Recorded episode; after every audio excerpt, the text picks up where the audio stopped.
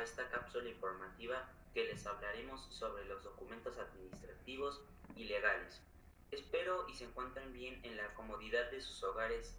A continuación, nuestra compañera María de los Ángeles nos presentará a los integrantes que conforman nuestro equipo de trabajo.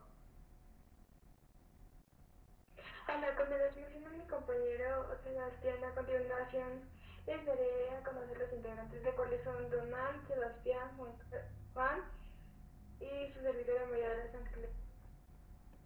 Mis estimados oyentes, el día de hoy les informaremos sobre los documentos legales y administrativos, sus características y sus funciones, que vendrían siendo el contrato de venta, los contratos de servicios departamentales, garantía, etc.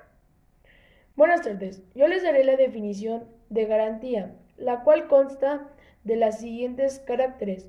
Es un documento que sirve para cuando un producto tiene fallas en su programación o en su materia puede ser reemplazado por otro mismo producto nuevo. Gracias compañero Juan Carlos por tu información.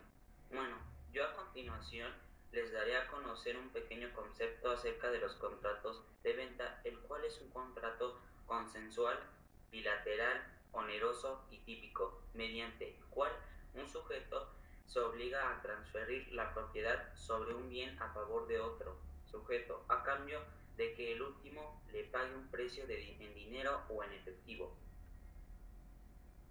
Muy buena información, compañero Sebas. Por último, pero no menos importante, yo les presentaré una definición de lo que viene siendo las compras de los servicios departamentales. Este consta de un contrato que se caracteriza por el contrato que compromete a realizar una determinada acción o labor, mientras que su contraparte asume la obligación de pagar por dicho servicio.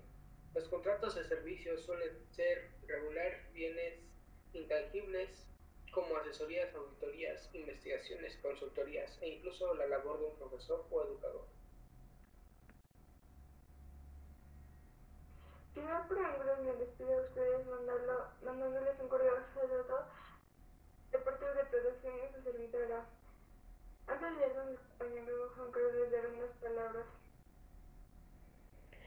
Sin nada más que decir sobre este tema tan importante, les mando un saludo y espero y haya sido de su agrado.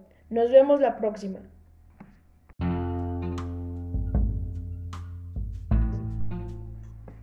Hola, les doy la bienvenida a esta cápsula informativa que les hablaremos sobre los documentos administrativos y legales. Espero y se encuentren bien en la comodidad de sus hogares.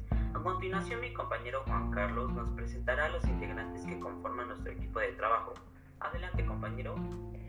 Hola, como les mencionaba mi compañero Sebastián, a continuación les daré a conocer los integrantes, los cuales son Román, Sebastián y su servidor Juan Carlos. A continuación mi compañero Román les dará una información. Adelante, compañero.